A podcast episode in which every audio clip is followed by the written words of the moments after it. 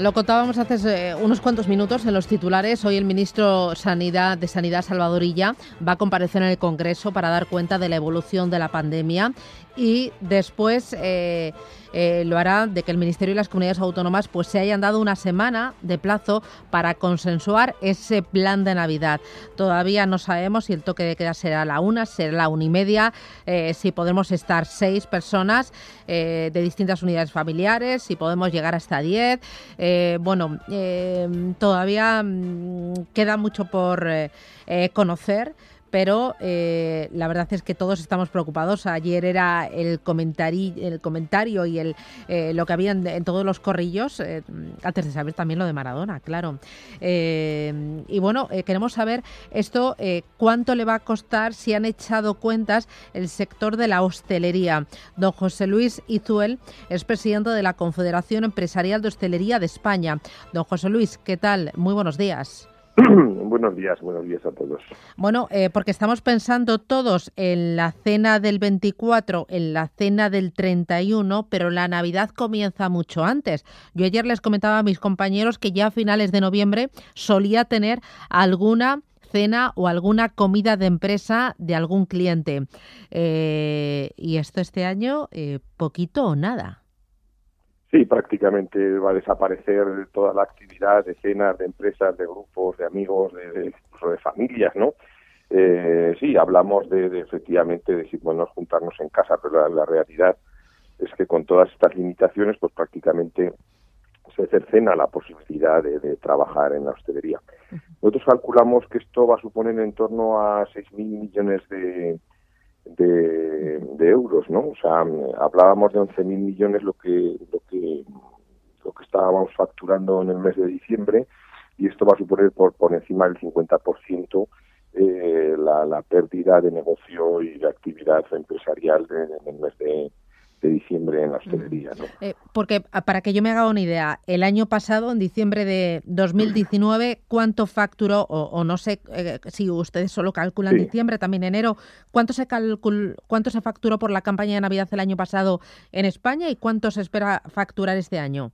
Nosotros la factura del mes de, de diciembre hablamos en torno a 11.000 millones eh, la factura de la hostelería en el mes de diciembre y calculamos que vamos a tener una pérdida de 6.000 millones, por encima del 50%. Eh, a ver, eh, todo está muy limitado, en este momento prácticamente está cerrado, aunque sí que empieza a haber una cierta desescalada y unas ciertas aperturas, pero prácticamente sigue cerrado prácticamente medio país, ¿no? Eh, hoy comer en el interior casi es eh, de Madrid para arriba prácticamente es imposible y de Madrid para abajo pues a partir de las de las seis de la tarde tampoco se puede no por lo tanto bueno pues las limitaciones son muchas muy muy, en fin eh, muy vamos a decir que nos impiden prácticamente trabajar eh, y con este panorama de desescalada pues bueno pues de que prácticamente va a desaparecer la totalidad de las comidas y cenas de empresas, de grupos, en fin, de todas las reuniones sociales que teníamos eh, a bien hacer uso en estas fechas. Em, ahora cuando decía de Madrid para arriba, de Madrid para abajo, eh, Madrid, sin embargo, em, tiene otra situación, están eh, los bares abiertos con limitaciones de aforo, con todas las medidas de seguridad y bueno, está demostrando que la hostelería no es el demonio. Sin ninguna duda, estamos eh, demandándolo, eh, exigiéndolo, que se replique medidas como ha tomado Madrid, que se ha, se ha conjugado ir de la mano la economía y la salud y, a ver, y la curva se está revertiendo, está saliendo bien, a diferencia de otros territorios que han elegido pues arruinar a la hostelería, evidentemente sin ninguna evidencia científica, sin ningún dato, todos los datos nos dan la razón, no somos los responsables de, de los rebrotes, todo lo contrario. Eh, a ver, por razones seguramente técnicas, ¿no? No nos olvidemos que la hostelería en general son locales ventilados, son locales que tienen mucha extracción, son locales que, que bueno, que, que, está demostrado con los datos de contagios, también de, de, bajas por, por, por COVID empleos, eh, estamos, en fin, de los últimos de la fila y por lo tanto, bueno, pues no somos los responsables. Esto yo creo que Madrid lo ha demostrado y me había demostrado que evidentemente la salud y la economía pueden perfectamente eh, ir de la mano eh, y no arruinar un sector como se está arruinando prácticamente en la totalidad del territorio español. Eh, ¿Y por qué se hace eso? ¿Por qué cree usted que se les está demonizando y, como dice usted, arruinándoles? Bueno, pues probablemente porque sí que es verdad que, que a pesar de que los datos dicen que nosotros no somos los, los focos de contagios, los propios eh, datos que ofrece el Ministerio de Sanidad hablan exactamente de eso, eh, pues a pesar de eso, bueno, pues seguramente provocamos que haya pues más vida social, ¿no? Y bueno, se nos ha focalizado cuando creo que es todo lo contrario. Nosotros somos eh, realmente parte de la solución, no somos el problema. es, mucho más seguro ir a comer un grupo a, un establecimiento de hostelería que hacerlo en sitios privados, en, espacios familiares, en espacios privados es, es peor porque la gente se, inhibe más. Eh, en la hostelería, bueno, pues hay que cumplir unas medidas eh, que, se, que se cumplen prácticamente a rajatabla y hay que exigir que la gente lo cumpla eh, y por lo tanto no somos los, los, los responsables. Pero a pesar de eso, bueno, pues, pues desde la vitalidad absoluta se ha decidido que, que, cerrar la hostelería pues es el camino eh, cuando se ha demostrado que no, que no, que, no somos responsables. Eh, de momento, todas estas eh, medidas, ¿cuánto les han hecho perder a ustedes y cuánto local, cuánto bar, cuánto restaurante se, se ha cerrado? Don José Luis, no me diga que le hemos perdido. Ay, pues ah, perdón. perdón, que ha tocado. que digo, uy, que se me ha ido. He tocado, he tocado. a, día de hoy, ¿cuánto se ha perdido o cuánto se ha dejado ingresar, no sé, desde el pasado mes de marzo o desde el verano, los datos que usted vea que son más, más gráficos? ¿Y cuánto establecimiento? Porque, eh, mire, hoy yo hablaba de algunos negocios representativos que nos han dejado, que han echado el cierre, eh, no sé, Pulmantur, eh, Duralex, pero también Zalacaín.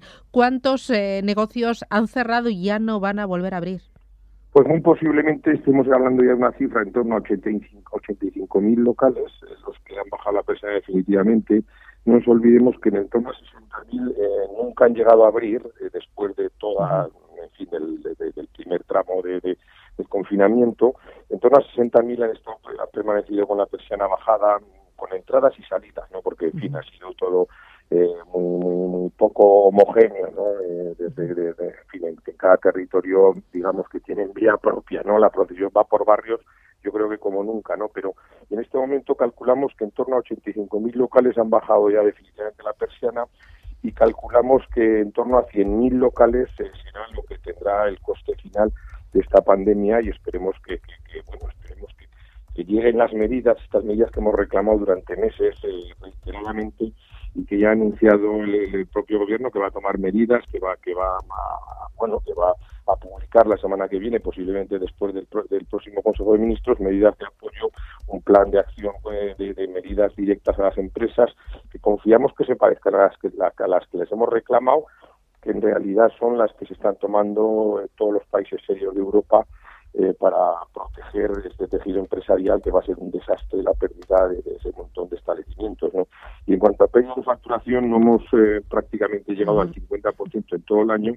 Yo calculo que tendremos un descenso de facturación de 60.000 millones de euros, que es una cifra que se dice pronto, pero que estamos hablando de un, de un producto no solo por la propia hostelería, sino por lo que afecta a la totalidad de la cadena de valor eh, que va a tener un coste de empleo tremendísimo. Calculamos que con la cadena de valor estamos hablando por encima de un millón cien mil empleos los que va a costar esta pandemia. Ya. Em, para terminar, ayudas de la Administración. Yo sé que están eh, con eh, las comunidades autónomas, con las administraciones locales ahí muy encima, eh, intentando paliar la situación. ¿Qué les están dando? ¿qué, necesitan ustedes más? ¿Es suficiente? No, es muy, muy, muy insuficiente.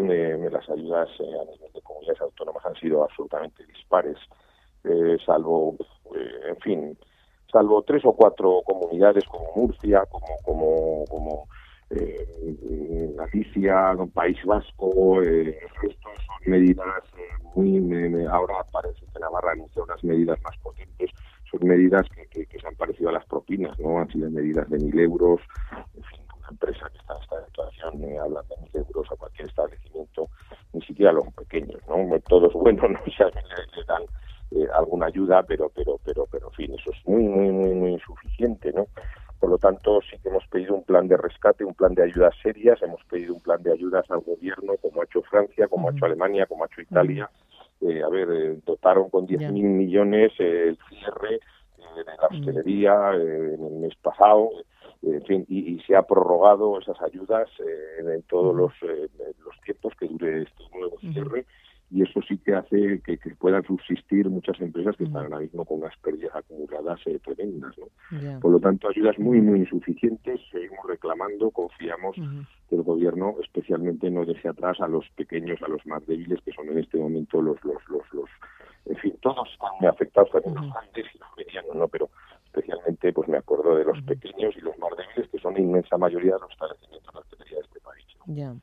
Bueno, veremos qué, pasa, qué es lo que van anunciando las próximas semanas, qué es lo que dicen las comunidades autónomas y, al final, pues, eh, a ver cómo van siendo las navidades, qué, es lo que nos van diciendo y sobre todo que lo digan eh, cuanto antes y que mm, generen certidumbre, ¿no? Porque no podemos estar que sí, que no, que sí, que no hasta el día 23 de diciembre, que es lo que me temo.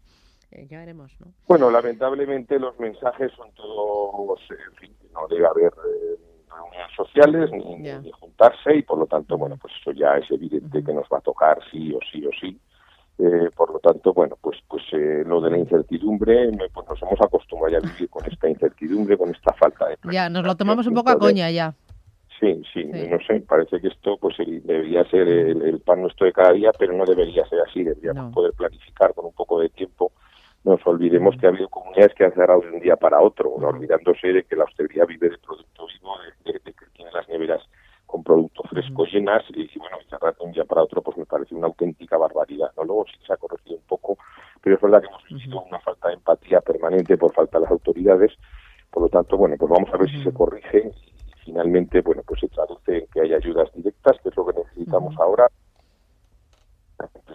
Muy bien.